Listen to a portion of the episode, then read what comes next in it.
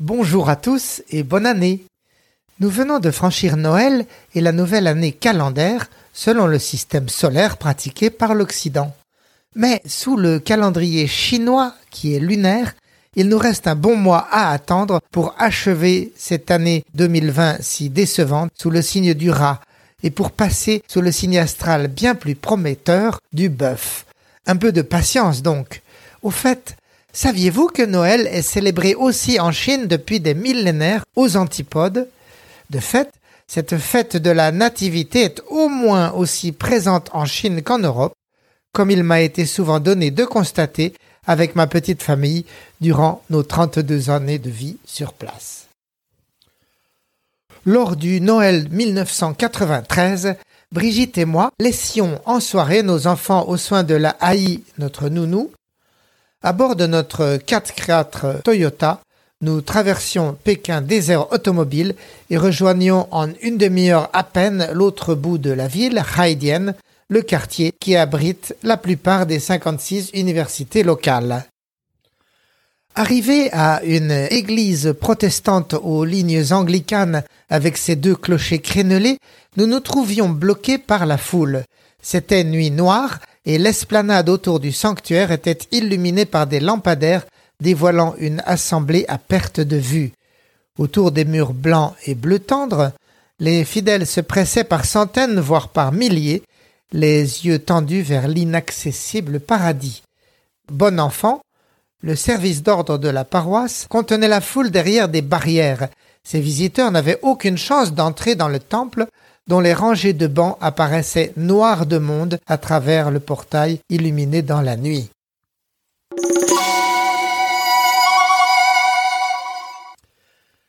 Ce blocage n'empêchait pas les fidèles de garder sérénité, ne bougeant que pour battre des pieds par terre pour ralentir le froid pelant. Collés les uns aux autres, ils se tenaient chaud et gardaient confiance. Ils se sentaient comme une famille unique, comme un clan.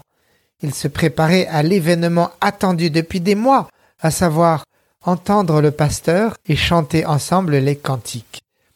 Au mur pendaient de grands haut-parleurs en ferraille, dont ressortaient déjà les tests de voix, une deux, une deux, entrecoupés d'effets larcènes et de crachotements. Catholiques ou protestants, tous les temples de la ville, toutes les églises de Chine fonctionnaient au même rythme effréné, pour satisfaire un public assoiffé de spiritualité après quarante ans de révolution, de matérialisme historique et de persécution de toute religion, christianisme comme islam ou bouddhisme. Nous étions donc, Brigitte et moi, coincés dans cette foule quand nous sentîmes des vibrations à travers la masse humaine qui nous propulsait vers le portail, tandis que des voix anonymes nous murmuraient d'avancer. Tso, tso, wang tian tso. Sur notre passage, la marée humaine se fendait soudain, comme un remake de la fuite d'Égypte par le peuple d'Israël. Sur le pavé du parvis, nous traversions la mer Rouge, soudain asséchée sous nos pas, pas à pas vers la terre promise de l'intérieur du temple.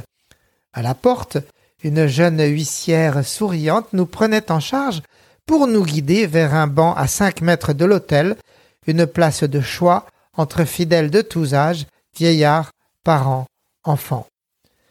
Brigitte et moi nous émerveillions de la délicatesse de l'attention. Pourquoi donc nous deux, visiteurs de l'autre bout du monde, étions jugés dignes d'un tel honneur?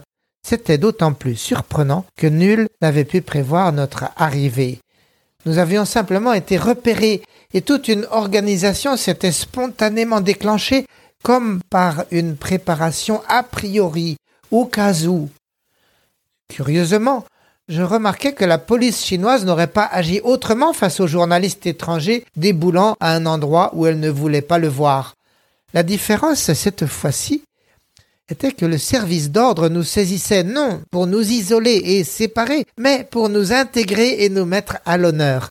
Émus, nous ressentions dans cette courtoisie la reconnaissance d'humains par d'autres humains, si lointains et différents, mais se reconnaissant enfants d'une même foi, liés par les mêmes valeurs et la volonté discrète mais très ferme de cette communauté de partager sa fête de la nativité. Ces chrétiens faisaient ce qu'ils pouvaient pour rétablir un lien universel et c'était en infraction aux consignes du régime.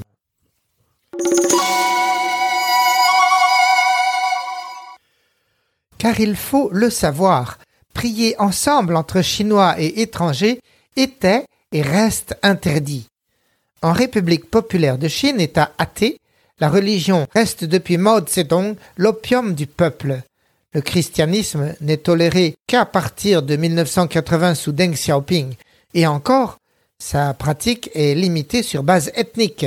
Les Chinois entrent Chinois dans leur église officielle et les étrangers dans leurs ambassades sous strict autocontrôle d'identité pour garantir qu'aucun Chinois ne s'immisce dans ces sphères de religiosité importée, d'aliénation à une puissance étrangère, fut-elle spirituelle.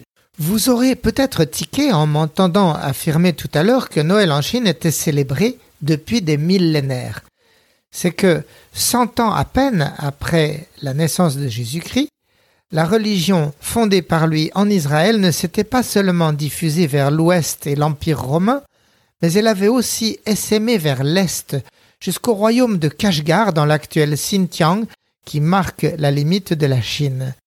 Ce royaume nestorien, donc chrétien primitif, se maintint en vie durant cinq siècles sur cette terre de désert, pour s'éteindre au VIe siècle dans les sables du désert, pour devenir ensuite le noyau dur de l'islam chinois.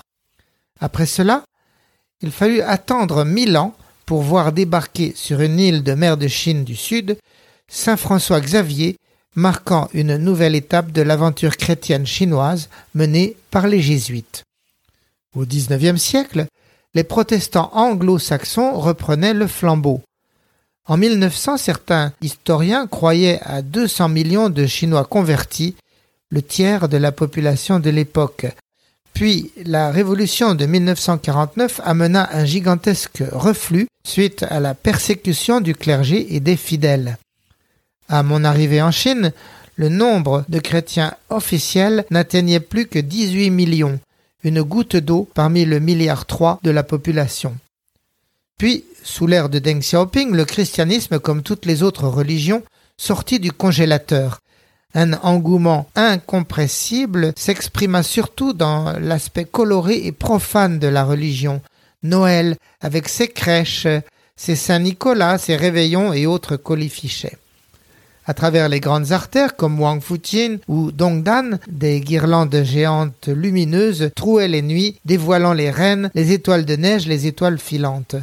Pas un hôtel sans ses sapins et cadeaux factices dans le hall, pas un restaurant sans traîneaux et reines et Père Noël bombés aux fenêtres.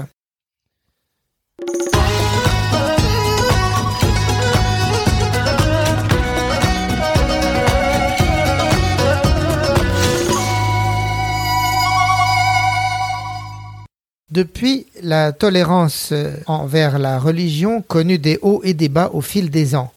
Mais cette année 2020, Pékin vécut un coup de frein spécialement sec aux festivités de Noël. Les signes extérieurs traditionnels étaient bannis.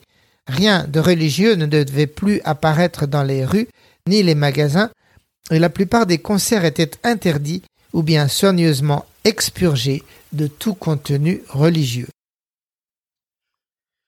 Tout cela exprimait la nervosité du parti vis-à-vis d'un christianisme en plein essor, où les seuls protestants sont désormais plus nombreux que les membres du parti, avec 80 millions de fidèles. Pire, ce protestantisme attire désormais l'élite de la nation, avocats, médecins, journalistes et même cadres du parti, le fer de lance de la classe bourgeoise montante qui commence à disputer au parti ses prérogatives, à vouloir fonctionner hors de son contrôle étouffant. Après avoir fait le plein de croissance par la discipline militaire, la Chine a aujourd'hui besoin de fantaisie et de créativité incompatibles avec la société harmonieuse et sous cloche que préconise le régime. Ce dernier a enfin une autre dent contre le christianisme en Chine, car il y est la religion de l'Occident, vis-à-vis duquel le pouvoir socialiste se sent le plus en rivalité, contrairement au bouddhisme, qui vient d'Inde et est plus anciennement importé, et à l'islam, qui en l'occurrence est presque insignifiant en ce pays, avec au maximum une trentaine de millions d'âmes. C'est pour contrecarrer cette menace chrétienne que Xi Jinping, le maître du pays depuis 2013, a décidé de retarder les aiguilles de la pendule idéologique pour retourner aux valeurs maoïstes et en partie aux méthodes de la révolution culturelle. On a recommencé à démolir les sanctuaires religieux sous prétexte de défaut de permis de construire. Les prêtres sont retournés en prison. Et Xi Jinping prétend très officiellement réécrire les livres saints de toute religion, la Bible, le Coran ou les textes sacrés du bouddhisme, afin d'assurer leur adéquation avec un socialisme aux couleurs de la Chine. Ce qu'il lui faut avant tout assurer est l'absence de lien des communautés religieuses chinoises avec l'étranger, ce que le parti appelle la pollution spirituelle. Cet hiver de plus, les consignes de censure et de police ont été renforcées à travers le pays sous prétexte de lutte contre la Covid.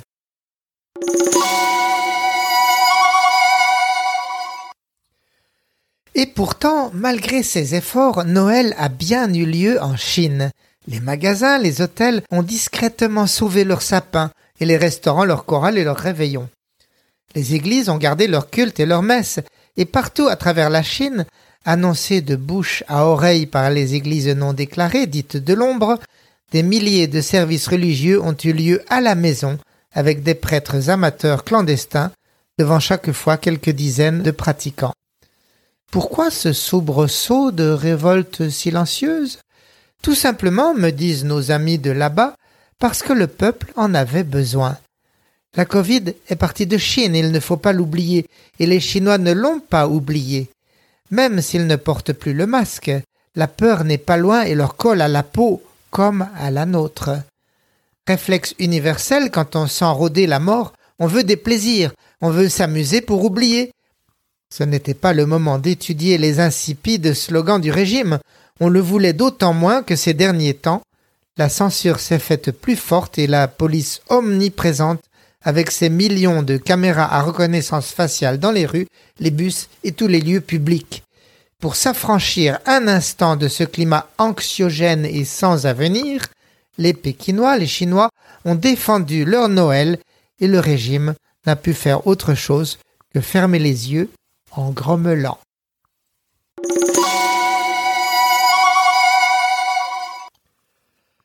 C'est là le message le plus surprenant de ce Noël 2020 en Chine. Prétextant le risque de Covid, le régime a renforcé sa censure, notamment contre Noël. Mais cette même peur de la Covid a incité les Chinois à refuser de se laisser déposséder de ce moment de joie partagée. C'était une petite bataille, dans la guerre qui dure depuis 30 ans pour sauvegarder le monopole du parti sur la pensée publique. Mais cette petite bataille de Noël, le régime ne l'a pas gagnée. Sur le fond, le christianisme est même devenu la tranche sociale qui structure le plus solidement la résistance au pouvoir autoritaire. Voilà pour ces pensées de fin d'année et d'année nouvelle. La semaine prochaine, je compte vous raconter l'histoire de notre haï notre femme de ménage talentueuse au travail et drôlatique dans ses rapports avec nous, et qui m'impose le rapprochement avec la Françoise de Marcel Proust dans la recherche du temps perdu. À bientôt, chers auditeurs, et surtout, face à la Covid, ne baissez pas la garde, prenez soin de vous.